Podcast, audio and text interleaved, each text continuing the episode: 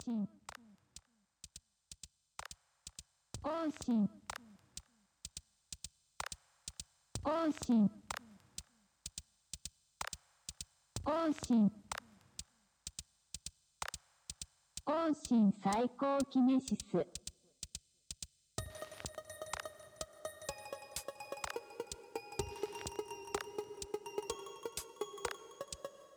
方針サイコキネシスは坊主と書店員のポッドキャストです。コンセプトは言葉を開く文学、映画、音楽、ニュースや暮らしのあれこれ、そのもの自体は気軽にシェアできるけど、その感触は開いてみないとわからない。いつもより少し時間をかけて、ものからポエジーをたぐり寄せていく。1億2000万分の1のリスナーのための配信番組です。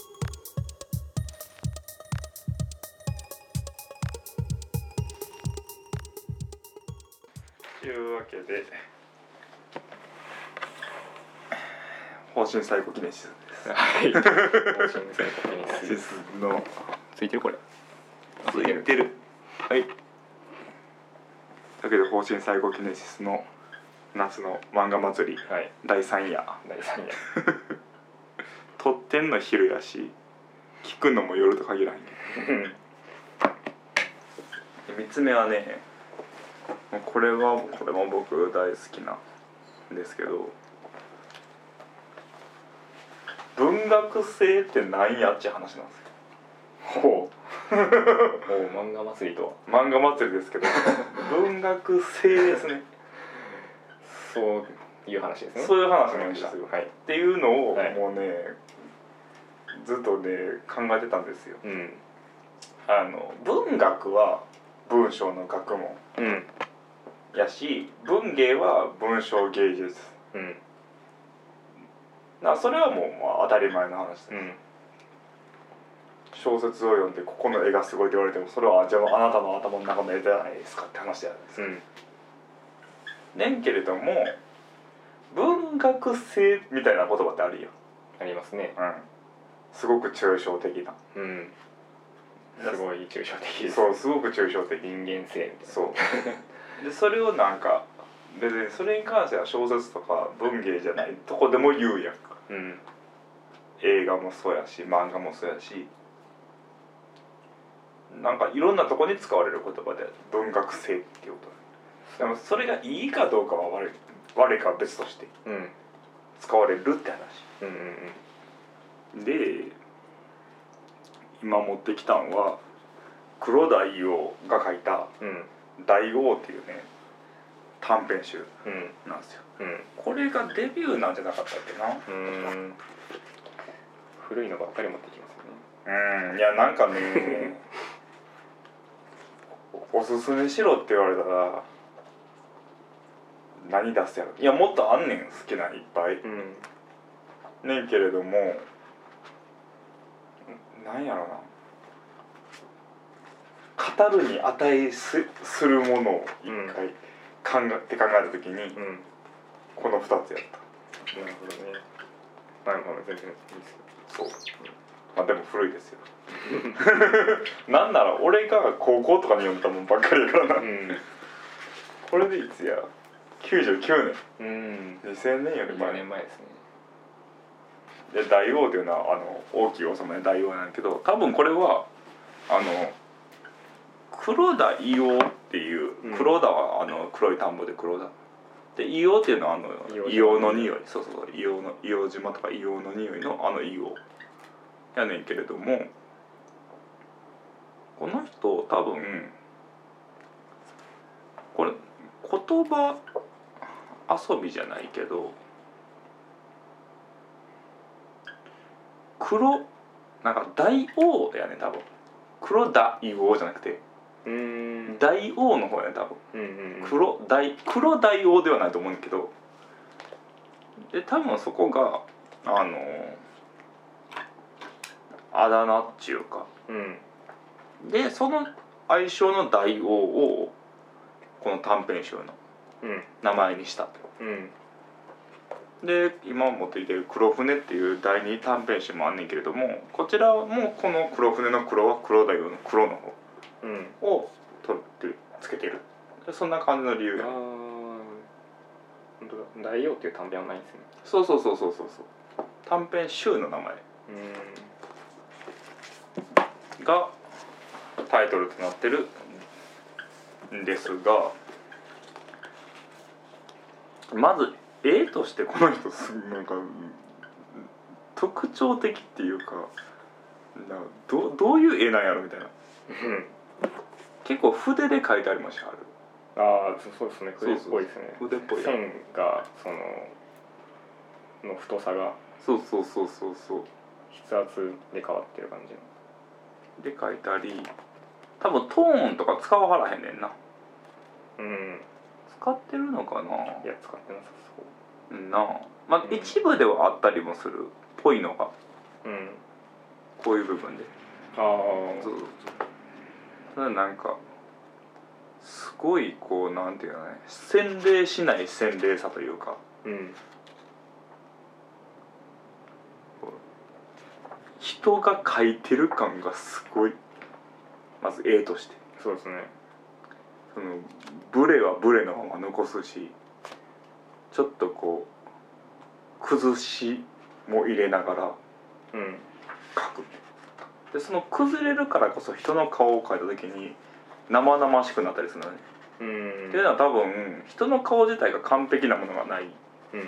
それはなんていうか完璧な一つの顔がないっていう意味もあればそもそも俺らの顔ってちょっと歪んでたりするやん、うん。右目がちょっとでかかったりうん口角が片方だけ上がってたりだからそういう意味で妙に表情が生々しくなるうんうん。でその中で何を書いてはるかで言ったら大王とか黒船に関しては SF って言ったら変やねんけれどもうん。ファンタジーチックなことを入れながらすごい現実を書くみたいなうん。世の中にはあらへんようなことかもしれんけれどもなんかそこをそういうことが起こってる現実を書くみたいな。っうんうんうん。ていうのが割と多くて。まあ全般的にこの人そういうの多いかな。っていうので大王で言うと好きなやつで言うたらこの「ザ・ワールドカップ1962」って一番最初にあ一番最初ある。中ではちょっと長めの。うん話やねんけれども。これはなんか寺の養子みたいな小坊主みたいなうん。やつがすごいなんか好きなんかなんか正義感からかちょっとこうあのいじめられてしてる女の子うん。を妙に助けようとするみたいな。うん。ねんけれどもその女の子別に求めてない。小学校ぐらいやねんけど2人とも。うんしそのなんか小坊主のやつはあのなんか裏目に出たりするねんね例えばその女の子が服が汚れたら多分あのお母さんに怒られるみたいな。うん。言ったらあえてその子を蹴って俺のせいにしろみたいな。でもそんなん別に解決なってへん。うん。けどなんかその女の子が怒られるどうしようみたいな言うから原因を俺に作るみたいな。みたいな変な絡まり方するねうんみたいなそんなんで全然好かれへんし。みたいな2人がいてで小坊主って言ったけどなんか寺の住職もなんか果たしてなんか堅気の人なのかみたいな。で実はなんか裏で悪いことししてるみたいな。人やねうん。みたいなんでがいんねんけどまあそれは言うてもまだちょっと古い昭和な日常。として起きんねんけども急に話が展開して ロボットとか出てくるのうん。で裏では世界があの戦争が起きんねんな。うん。実は起きてんねん世界では。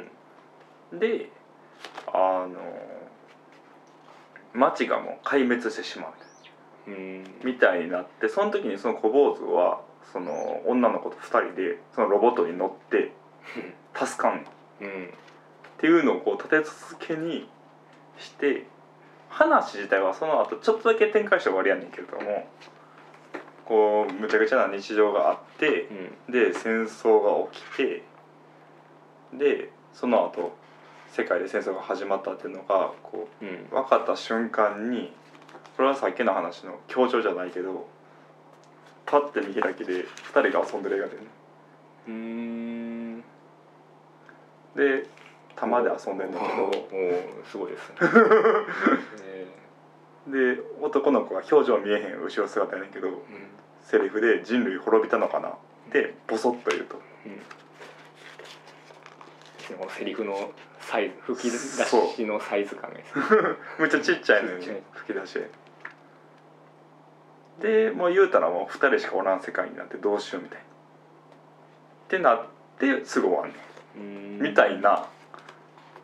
なんやろ。言葉にしづらいねんけれども、うん。なんかあある種の迫力じゃないねんけれども絵でしか見せられへん何かがあります。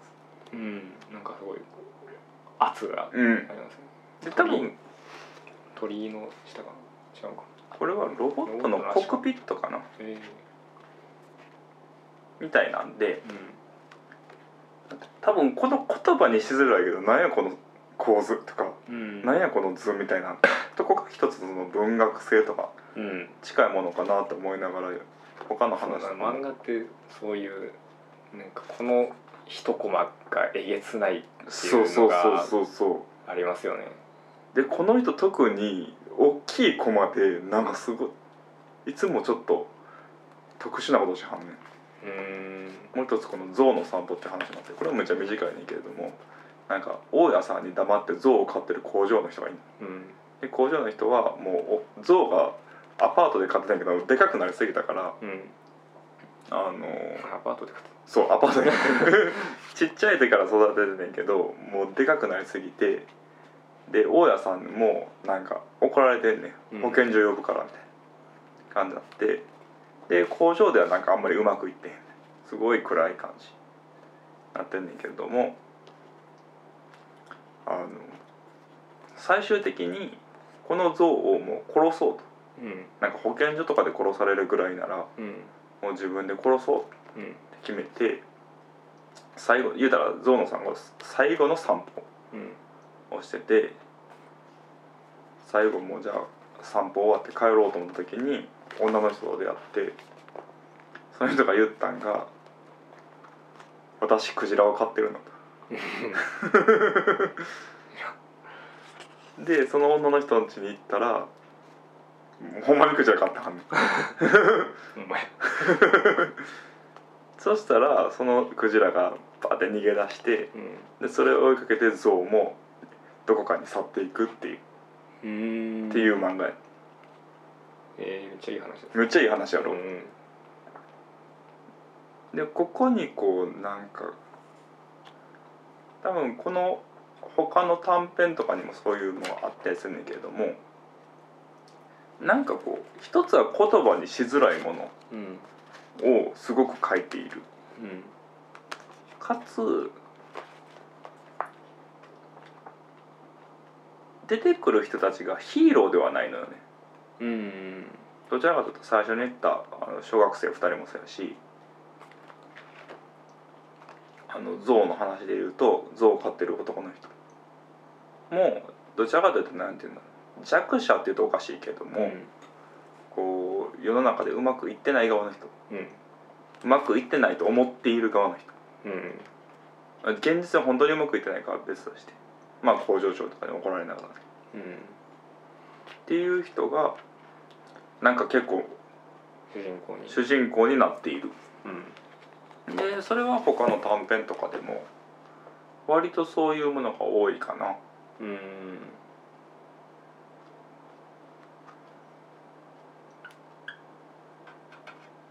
でさっきのその男の子と女の子の話もそうやねんけれどもなんかそういう言うたら一般人って言っても変やけど主役にならへんかった人たちうん。が一瞬主役になる瞬間みたいなのばっかり書いてはんねん。ああはいはいはいはいはい。それはほんまにそれを一コマとかでやったりうんあの小さい物語の中で書いたりする。うん。っていうのがこの短編集の中ではすごく顕著に出るな。思ってて。その時のコマはやっぱもう完璧なコマを書かんねんえ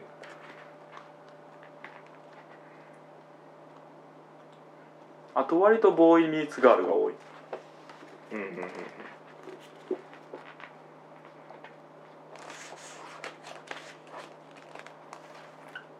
今開いてるそれはむっちゃ手塚治虫のキャラとか出してんの。うんメトロポリスだってそうそうそうそうそうそうってい会社ですねメトロポリスっていう短編が概要に載ってますけど。それこそひひげげおおやじとかあの敵役のこの横面なとかそういう遊びもやってある。うん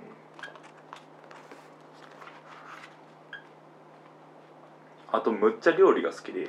うん料理の描写むっちゃ細かいの。へえ。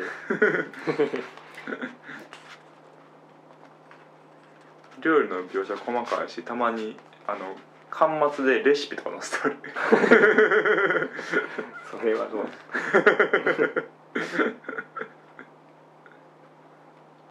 なんかこここの人の話はいつもあこれなこういう肉の話とかむっちゃ書いてある、温度差がすごい。うん。普通にエッセイ漫画のテンションで書いてある。肉じゃがやめろっていう連載書いてある。へこの肉じゃがやめろっていう連載の理由がまあ中中で語られてる理由がなんかあんなあおふくろの味って言うやん肉じゃがのーうん。なんかあんな甘ったるいもん毎日食わされて何がおふくろの味やみたいな。わしがおふくろだったらもっとうめえもん食わすっつうのみたいな。みたいなのを理由に書いたりするう。ーんやここにねその俺はいつも物語とか文学性みたいなのをうん。すごい感じてしまう。うん。わかりますよ。わかる？うん。ななんか物語って何やろってうん。昔10代20代の頃に思い出そうとした時いつも読んでた。うーんなるほどね。さっき言ってたその主人公でない人の主人公になる一瞬の輝きみたいなものが、まあ、まさに文学って感じだし、そうそうそう。う、ん、それで何か変わるわけでもないんですよね。そうだね。あそこなんやってふと思い出した。あの純文とかで。うん。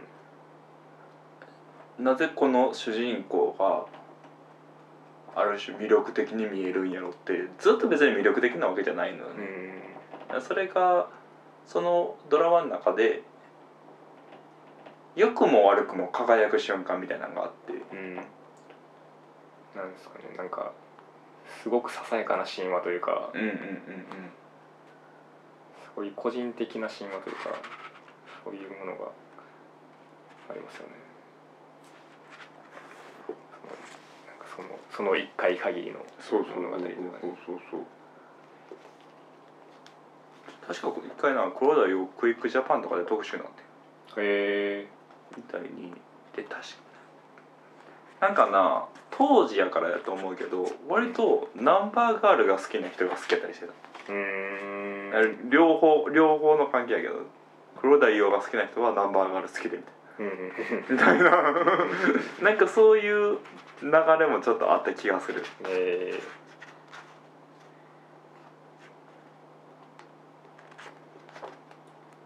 一回ドラマ化もしてんね。ー、あそうなんですか、うん。セクシーボイスロボっていう。あなんか聞いたことある。あれはこの人の、えー連作。えー。連作っていうか普通のあの連載コミック。そうなんなんかでもあんま見ない絵ですよね、うん。であそうそう映画化もしててそれは「ナス」やねんけど「はいはいはい。ナス」っていう三巻もののそれは連短編集。うん。でアニメ映画になってました？そうそうそうそうそう。それの一つの「アンダルシアの夏」っていうのが、まあもうあれはねで確かなんかなうわ噂っていうかなんかで聞きかじった話やけどうん。確か宮崎駿とかとも仲いいねんうーん。あ黒田伊代が？そうそうそう。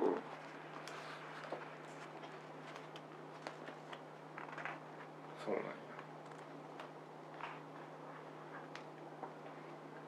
この人もっともっと読まれろよってなった。うん。なんか全然知らなかったな。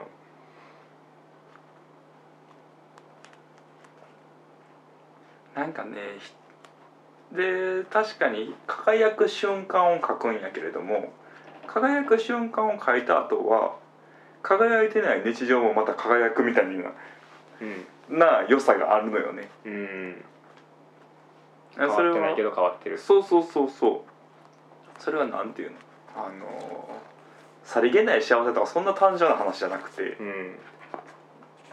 ある種その光が残るというかでもちろんそこに何も解決はしてなかったりもする。うんそうですね。一つの問題が終わっただけうん。やったりすんねんけれども。でもその瞬間に世界が若干裏返ったり実は実は裏返ったりしてるうん。そう。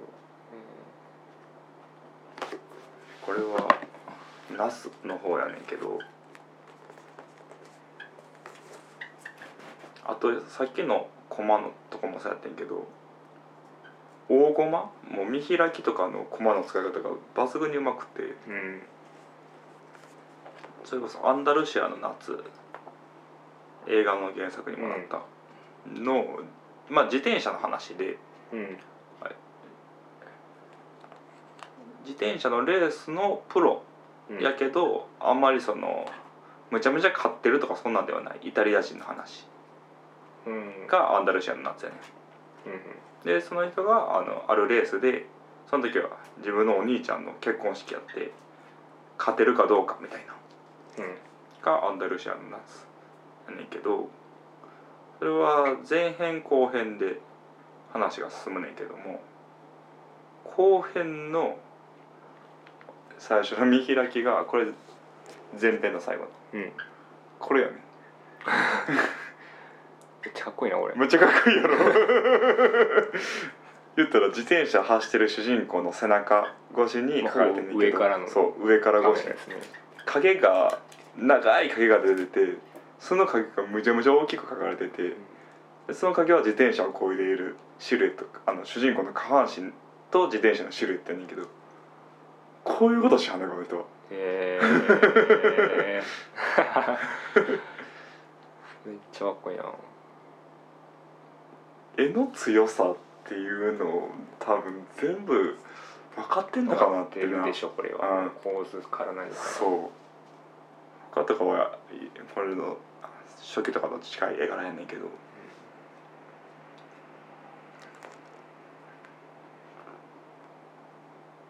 そうですよね。なんか漫画上手い人ってもうだから本当に何でもできるんですよね、うん。そういう構図もそうだし吹き出しもそうだしコマの使い方も、うんうん。コマをぶち抜いたりするとかもそうだし擬音とかの大きさとかフォントとかそういうのが何からもう全部こう体得した時。体得した時のもうそその全部をもう表現できるんだなこの人はっていう。全能感が。洗脳感がね。すごいありますね。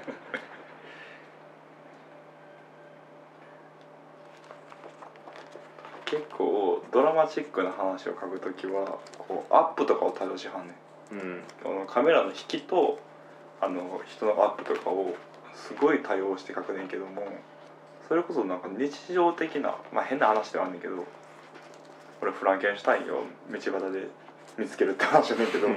その時とかは全然そういうのせえへんねん。ん。もう淡々となんかほぼ同じ顔のサイズでずっと続けていくほんまやこのまま終わるって。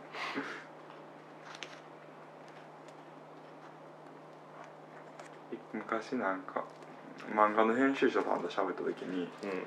なんか黒田伊代の話あって黒田伊代大好きなんですよね。君はいい本読んでるけど君は多分売れないだろうねって言われた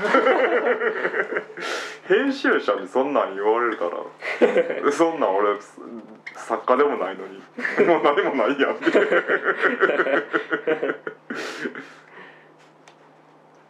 でなんか小田秀治っていう漫画家もいはんねん。うん。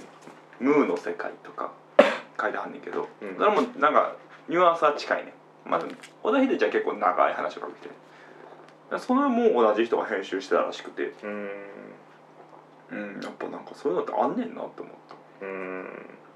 やっぱ編集者の力って。もちろんあの作風自体は変えれへんけれどもその作家につけれる人っていんねやろうなと思って。うん。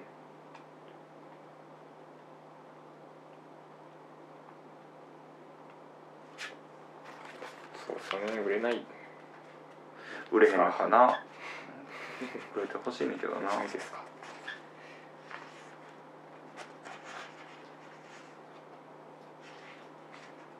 売れるってなんやろね。うーん。何やろうな。浦沢直樹になる。浦沢直樹か。浦沢直まあまあ浦沢直樹ならいいんやけど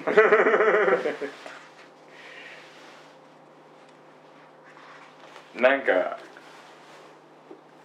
別にディスるわけじゃないけどさ伏線ってみんな好きやな。全好きですね。伏線ってなんでこんな好かれんねやろ浦沢直樹はまあそうですよね。まああの人は伏線王やからな、うん。いいかに今回今回はこんな柄の風呂敷ですみたいな。うん。伏線ってな物語どんでん返しとかね。まあ問いに対して解を与えるってことをうん。単体でやるって話やんな、うん。単純に問いを作って解を与える。そそのスケールがでかでかいですよね。うん。浦沢直樹とか特に。まあいいんやけど、うんまあもちろんそれで面白いものもいっぱいあるから。まあ面い、白いですよ。う、うん。んいいんだかそっちばっばかり見てないでね。っていうのが言いたいんですね。そうだからその最初に言った文学性っていう言葉も抽象的でうん。いい部分もあんねんけど悪い部分もいっぱいあってうん。やっぱその読み取る力とかうん。なんか解決しないでおくうん。力っていうんかな。なんか方法みたいなうん。で絶対あると思うねんけれどもうんなんかそこがうまくピンともうそこだったら趣味になってくるんだけどね。そうですかね。と僕はそうは思わないですけど。そうなんかな、うん。でもなんかもうむちゃむちゃ頑張って伝えても伝わらへんといけない？まあありますよね。そう。なんかどう伝えりゃいいんやろうなって思うんだけどな。伝わ伝えるのはまあ難しいですよね。ん。うん。でも分かってもらわな困りますよね。分かってもらわな 困るっていうかね。別に困るんです誰が困るの？眠れへんくなるから。ね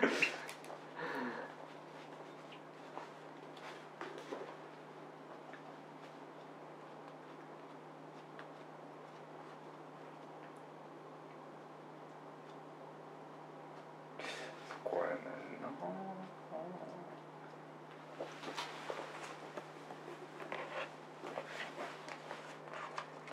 そうそうそうそう。でまあ黒田伊代の話になるとその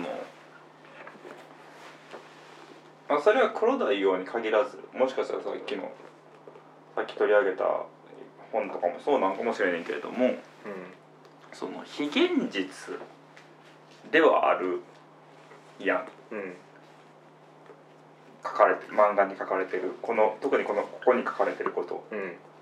現実ではまあ起こる確率は低いぐらいにしておこうかな、うん。例えばパッて象を飼っててもう一人の女の人はゾ家でククジラを飼ってる。うん。でその人たちが出会うんで。うん。っていうのは現実では起こりづらいこと。うん。なんやけども限りなく起こりづらい。そう限りなく起こりづらいことでは。んやけれどもなんかそこそれを設定に物語を書くってなったらうん。言うたらまあそれは起こりづらいかもしれんけど漫画の中の現実として完成させなあかんわけよ。うん。でそこをなんか無理やりやったら力技って言われるしなんか突飛となんかつご都合主義みたいな。うん。でそこは避けなあかんわけよ。うん。でその上でご都合主義ではなくすごく自然に書けた時になんかそのなんでそれが面白いんやろみたいな、うん。こっちが読んだ時に、うん。だって現実じゃないわけうん。少なくとも現実ではない。た時になんかとりあえずさっきからこうゴニャゴニャ言ってるその可能性としての話。うんうん可能性としてこれは現実では今はないかもしうんれないねんけれども同時に今いる俺らが見てる現実っていうのも果たしてどこまでが現実なのみたいうん。な なんか知ってることって多分ほとんどないっていうか。まあ全体で見れば全体の中のすごくごく一部ですよね。教えられてることばかりがあるみたいな。うんっていうある種のその現実の危うさみたいなのがあるからこそこういうのにはまれるんかなと思ってきたねうーん。だからもしかしたら起こりうるっていう可能性は絶対なんか捨てきれへんというかうん。捨てられへんというか。なんかうん。っていうちょっとこの曖昧なとこをちょっと頭に入れながら今回読んでた。うーん。なるほどね。それはすごいなんていうか可能性っていうものを、まあ、ありえへんとかうん。絶対にないとかっていうものを捨てきるっていうのはうん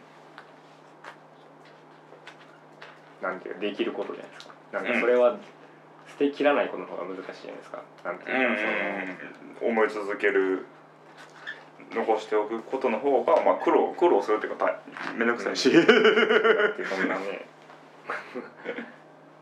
でなんかそのプロであれ素人であれそれは作品であれ想像であれなんかこう考えるのってなんかそんないうことなんかなみたいな思う時はね、こうういう現実があるとしてみたいなんて。ん、うん、なんでそんな変なことしてんねんみたいな。なんかそれ想像力ですよね。うん。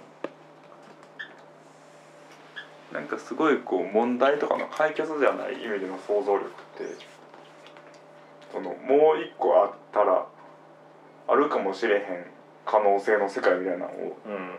実は考えてんのかなみたい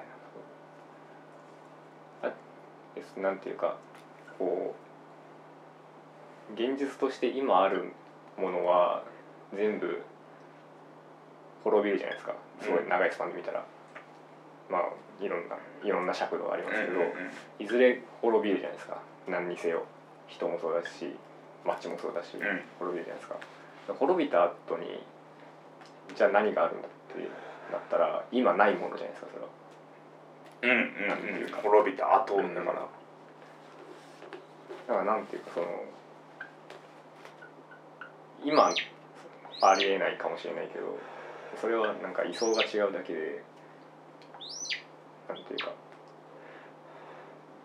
ありえない話じゃないですよね、うん。ない話じゃないっていうか未知のうんある話だし、それがなぜか今読めるっていう不思議。っていうか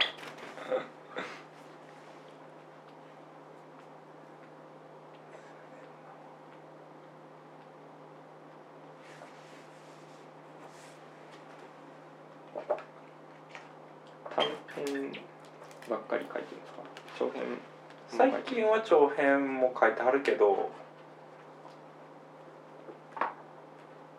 なんかあんまりこう長続きしはらへん。うーん。短編漫画の短編作家っていうのはほぼいないじゃないですか。まあいたじゃないですかていうのはね。それなんか短編作家っていう感じで名が通ってる人はうんいない。あうん。んうんうんうんうんまりいないでも漫画の短編って面白いですよね。うん面白い。うん漫画の短編はねもう独特の魅力があるね。その長編とは違う。うん。そうですよね。それこそ「釣り押しはる」とか。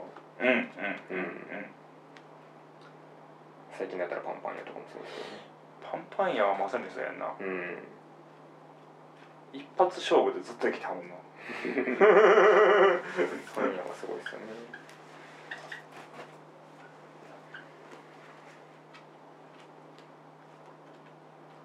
もう書きたいシーンだけ書いてんねやろな。ああ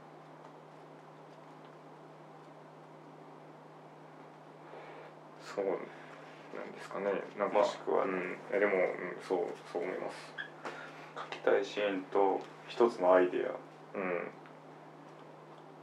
短編はそうですよね。なんかこのこのコマのためのうん。この話みたいなのって。だからのそうと思ったらめっちゃ飲ませる話とかあんねん。最近のメトロポリスもうんこれもそうやし。なんかいろんな使い方できるはずやのにもうこの短編集の中の真ん中のこんだけで終わらせてしまうってう。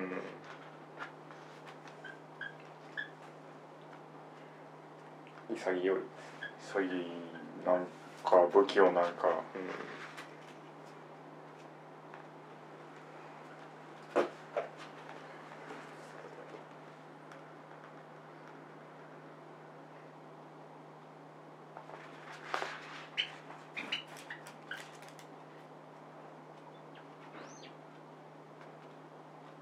ネームってどうやって作るんですかね？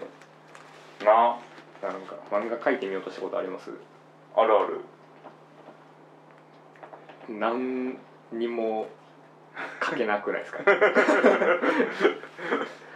そんなんやったら俺小説すら全然書けへん。よ全然書けへん。うんなんか何から手つけていいか分かんないですよね、うん。漫画とかって書こうと思ったら書けたことがないしかも何この小回りって思うしな。うんそうそうそう。どういう感覚で書いてるの？かなんかこう完成したものを見るとやっぱこのこういう小回り全部に意味があるように見えるんですよね、うん。すごくないですか？なんかこのこれこれ高野高野さんの短編集ですけど高野綾子か高野文子かわかんないですけど絶対に安全カミソリっていう短編集なんですけど小回りのこのなんか枠のあるやつとないやつないやつと このなんか台形のうん感じとか。あコマの線ももう漫画やからな。そうそうそう。コマの線も手書きで書く人とかもいますもんね。やる。定規とかじゃなくて直線じゃなくてなんで横に続けられんのっていうなうーん。すっごいなんか見れば見るほどわけわかんないですよね、うどうどう作ってるんだろうっていうのは漫画はわからん。特殊なの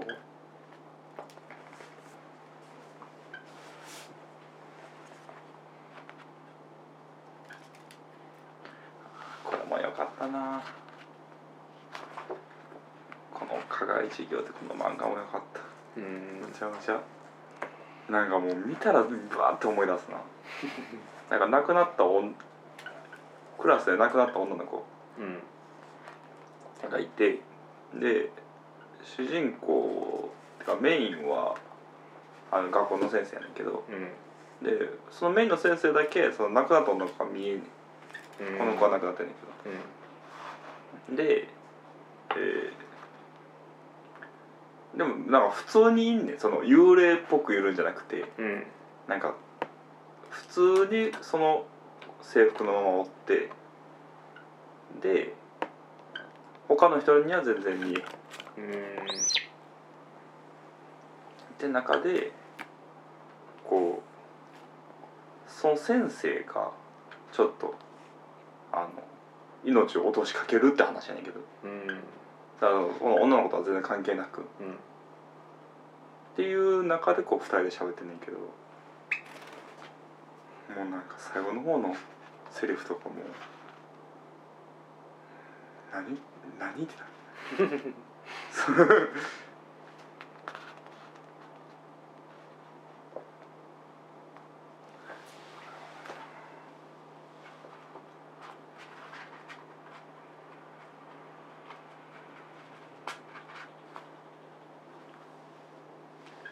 2001年かこれこれは黒船の方やね黒船に入ってる課外授業課外授業コミック Q コミック Q イーストプレスか聞いたことない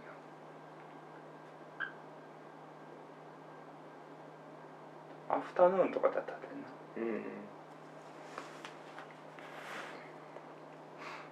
アフタヌーンは すごいですよね。なうん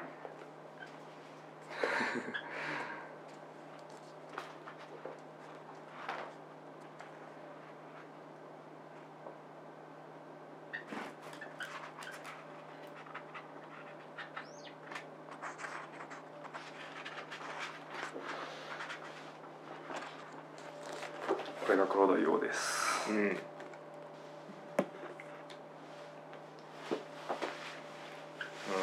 圧倒的な漫画を見せつけない圧倒的ですね。寺田克也の帯ですね。やろう。ここには綺麗な絵も綺麗な話もねえぞ。綺麗な漫画があるだけよ。遠いな。漫画ってことね、だよね漫画や漫画ってこと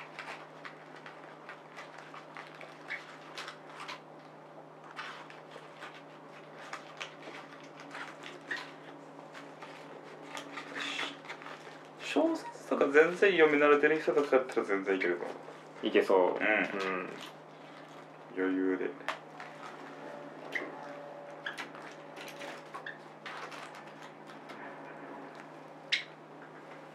なんか暗いって感じでもないですよね。うん暗くない。うん。どちらかというとなんか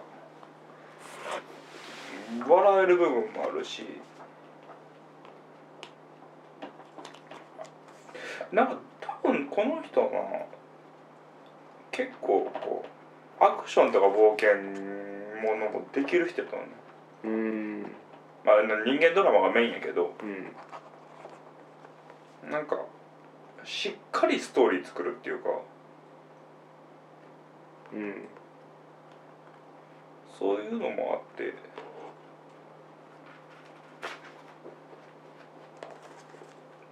辛いみたいなのはあんまないな。面白そう。強く生きてるなみんな。うん。ここに出てくる人ら。うん。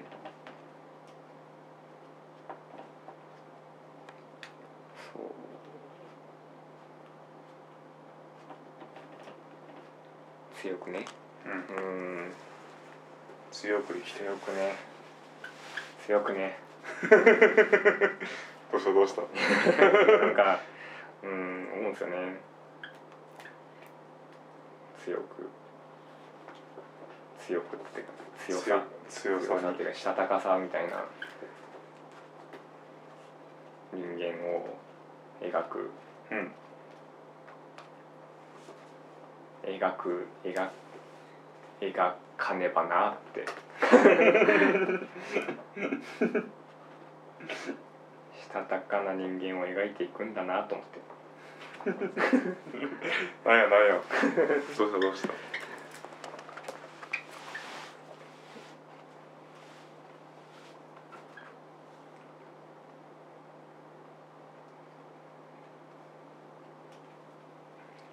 したたかさってうーん単純に自分を持っているとか、うん。そういうことじゃないんですよ。うんうんうんうん。うんしたたかなしたたかな時なんじゃない？なんかずーっとしたたかには書けへんというかしたたかにならざるを得へん時というか。うん。かもしれない。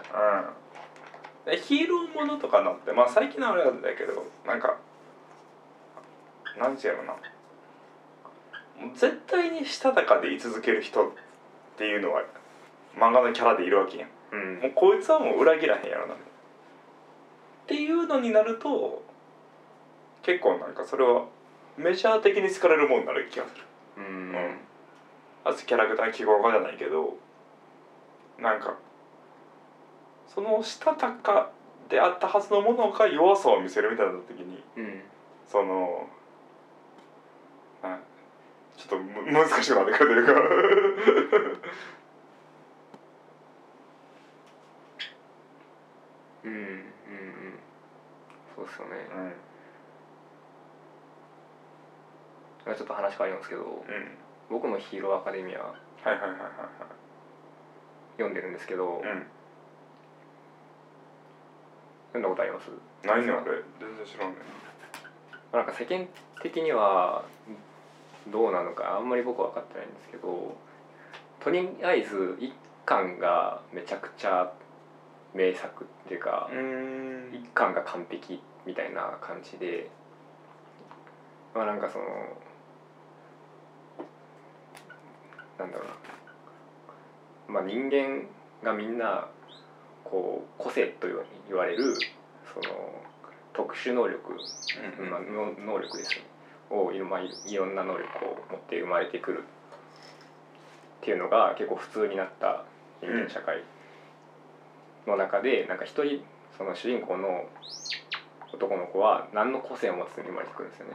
うんうん、でなんかその能力を使ってそのヒーローみたいな仕事をする人が出てきててヒーロー社会みたいになってるんですよ。いろんな人が仕事,、仕事としてその犯罪とかを取り締まったりするヒーローっていうのが。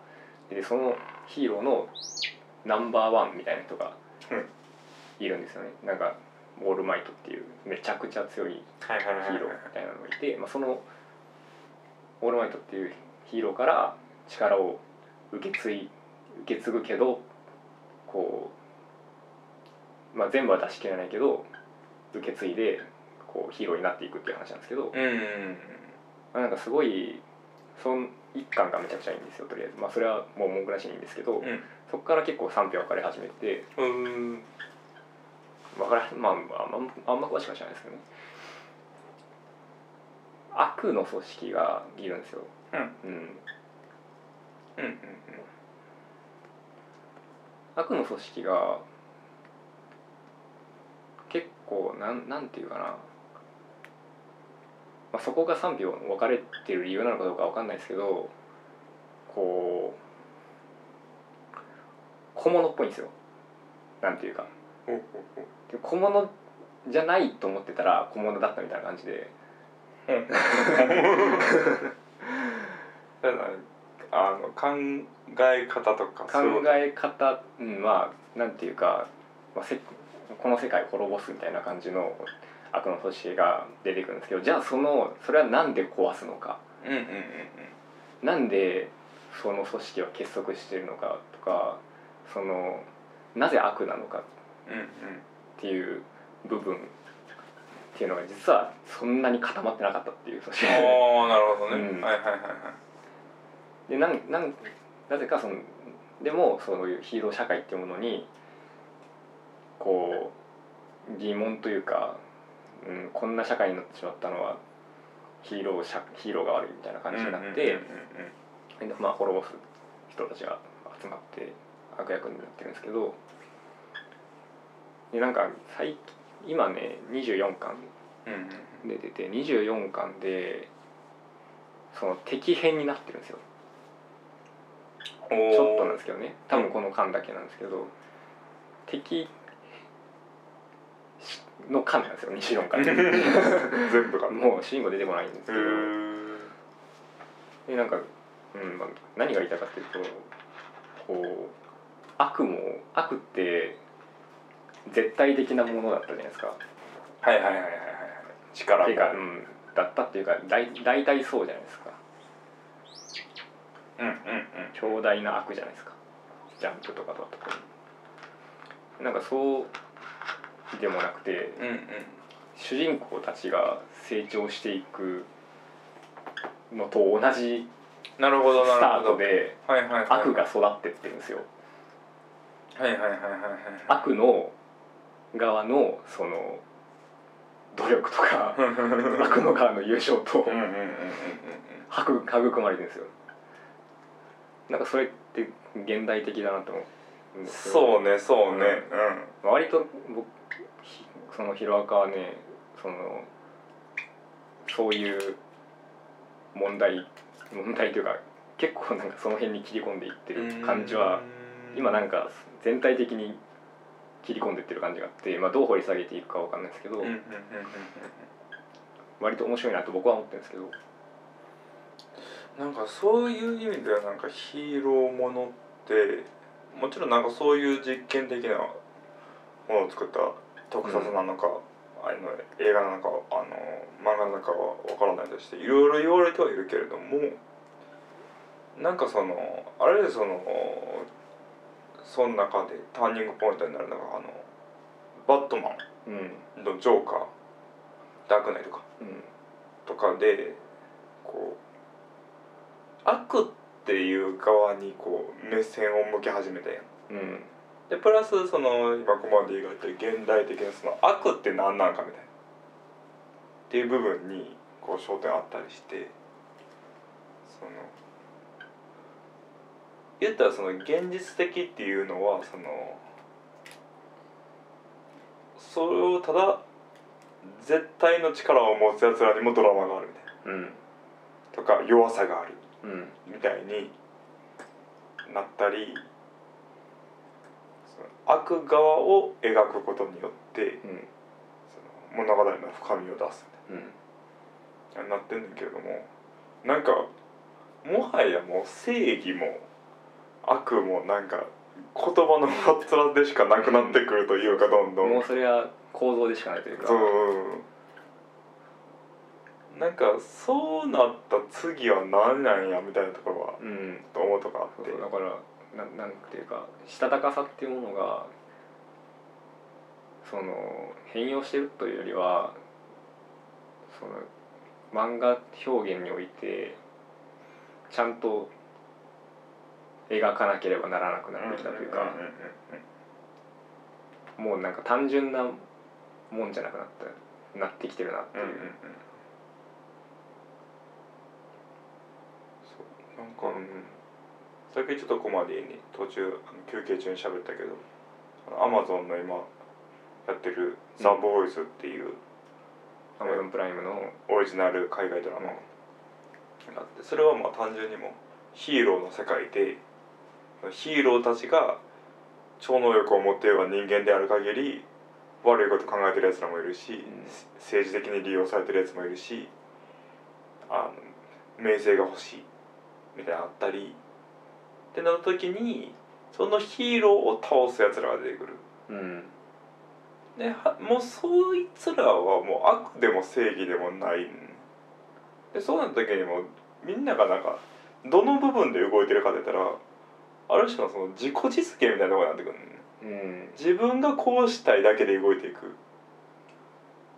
で結構その「ザ・ボーイズ面白いなって思ったのが要するになんかすごい超大作なものだけ作った時とかに言ったらビルとかを破壊するとするでそうしたらそこに絶対にビルに人がいるわけよな。うん。だからその人たちは死んでるわけや、うん。まあ、それを、まあ、うまく映画で全部対比しましたってうん。言うてもそれはちょっとこう都合主義じゃないかって思ってしまうよな、被害は出てます。そうそうそうそうそう。なんなら被害その単純に人がの生き死にじゃなかったとしても自分の町が壊されたりうん。なんか自分の住んでた家とかがなくなったりみたいなことって実際起こってると。うん。なんかそこに切り込んだ話やねんけれどもなんかそうなった時に言ったら悪側に悪じゃない人間性を求める部分うん。とヒーローに人間性を求める。うん。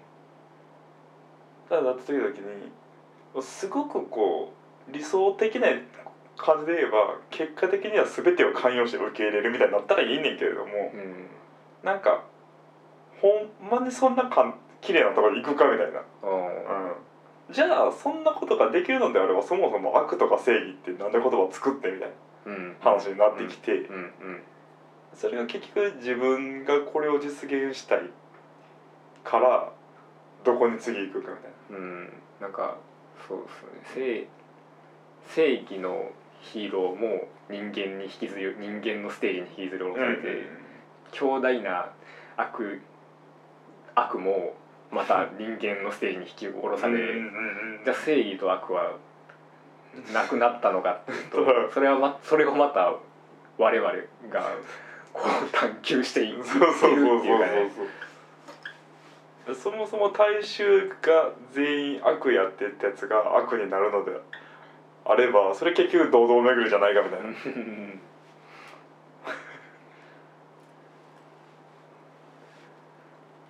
っていうとこうんろでこう回っていくんかな。なんか結構それこそなんか大作映画とかうん。メジャー誌って言われるものがそういうところに踏み込んでるからああそうですよね。今それが結構面白いなとは思うね。うん。マーベルとか。そうそうマーベルもそうやった。やっぱりなんかじゃないとなんかあいつらずっと喧嘩しちゃったしな。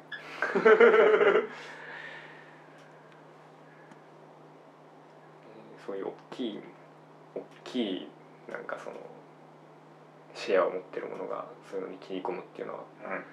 なんかすごい大胆で大胆になってきてる、すうん。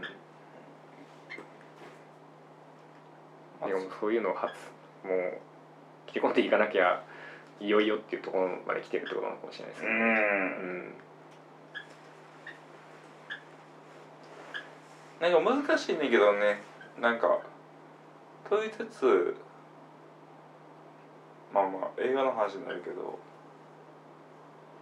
あの映画。ひたすら車が走る映ひたすら車画マッドマックス。車が走る映画。マッドマックスとかはまあ最終メドメジャーな作品やけどなんかもう全部取っ払ってただ悪いやつを倒すために大はしゃぎした映画があんだけヒットするっていうそうですねうん。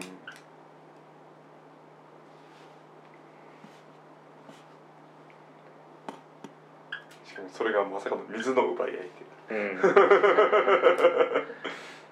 いやすごい映画でしたけどねうんなんかなそういう部分。ではメジャーなところはちょっと今面白くはなってるね。うんうんうん。てかメジャーとかがなくなってきたんかなって感じもする。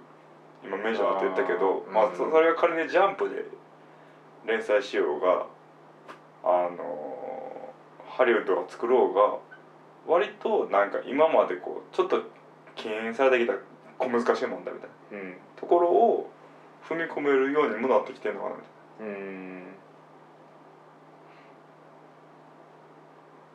っていうのはあるな。うん。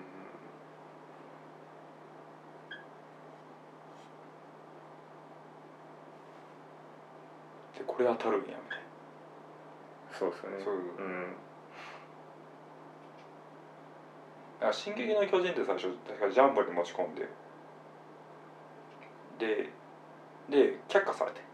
うん。で次にマガジン持ち込んだら行こうってなって。へでえあのそうなんや月刊マガジンで連載してんてへえでもなんかジャンプがあれを最初あの切った理由もなんとなくわかんねんまあ、ジャンプっぽくはないそうそうそうそうそう。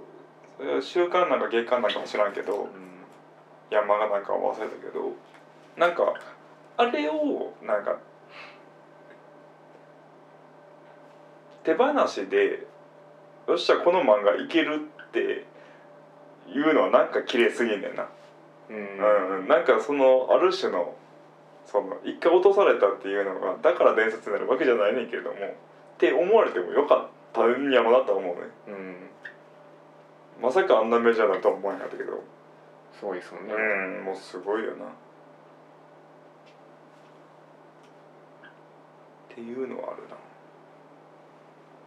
漫画家業界も結構面白いんやろなそういう意味ではうん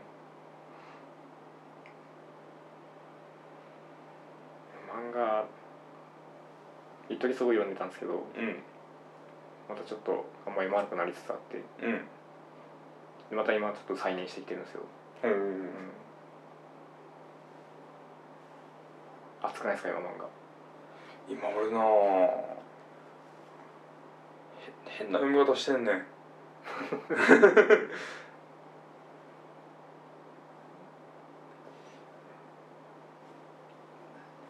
なんかね若干今俺は今あの落ち着いてる。あそうなんですね、昔の本棚を整理してあった本読んだりしてる。あーあそれは。そうそうそう。その時期やね今。うん。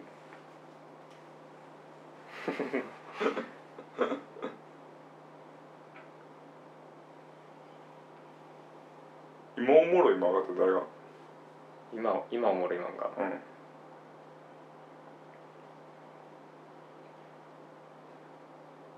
これ前あったけどな瀬川由紀うん。石川由紀かな。よいし銀河の死なない子供たち。こまあこれはもう終わってるやつですけどね、ょうんうんうん。連載が終わってもう完結してるもんですけど。これはすごいすごいですよ。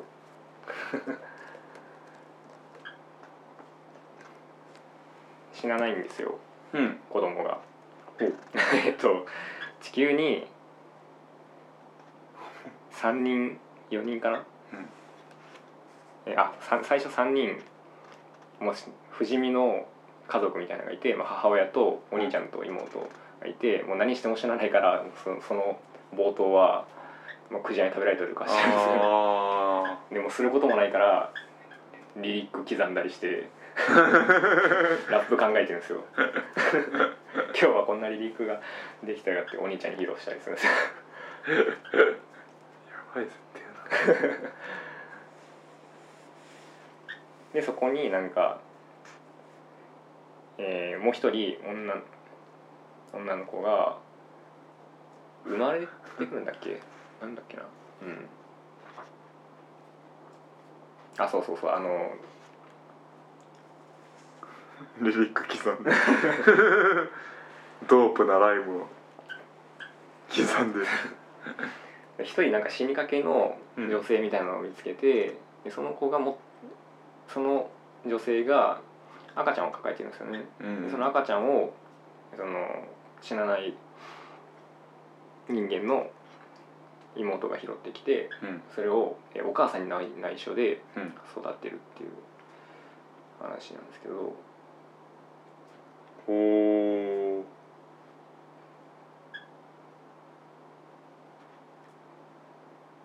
これはね上下感でこれ書き切るんやなって思うし。すごい世界観やな。すごい世界観。だってその冒頭のページで冒頭の数ページで何年過ぎてんねんって感じですよ、うん。その女の子が放浪してるラップ考えながら放浪してるシーンで多分すごい年月経ってるんですよ。はいはいはいはいはいはい明るくなったよもんな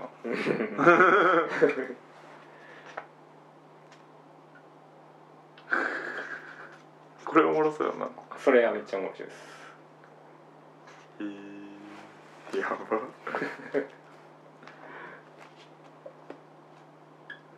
この人はね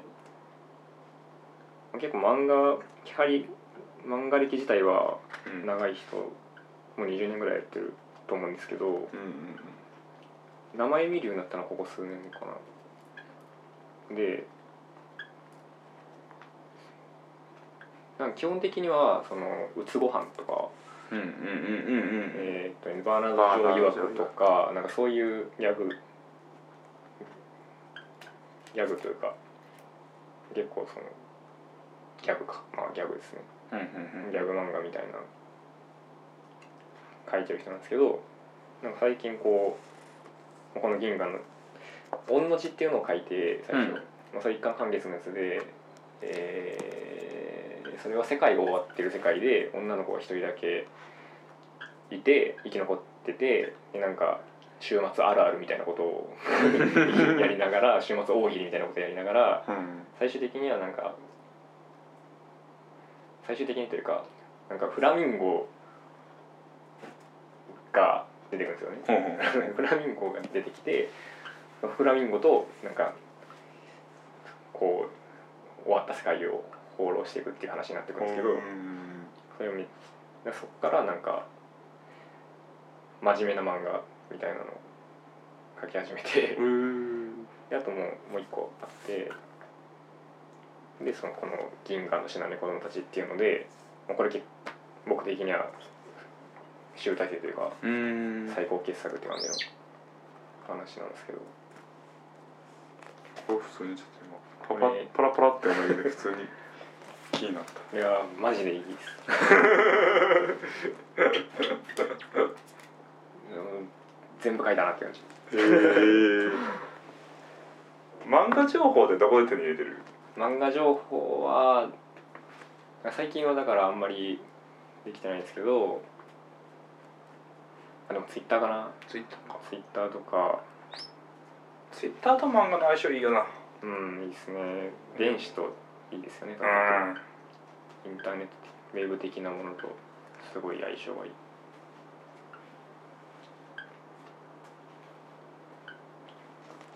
最近気になったのね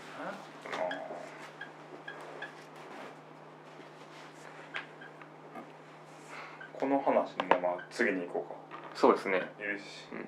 じゃあいや一一旦旦切りましょう。なんか新しい感じ。新しい感じ私は 続くという続く形のね。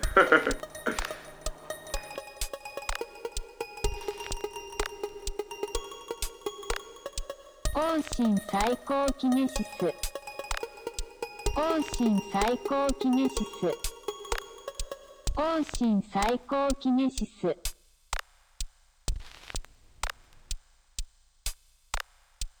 音信音信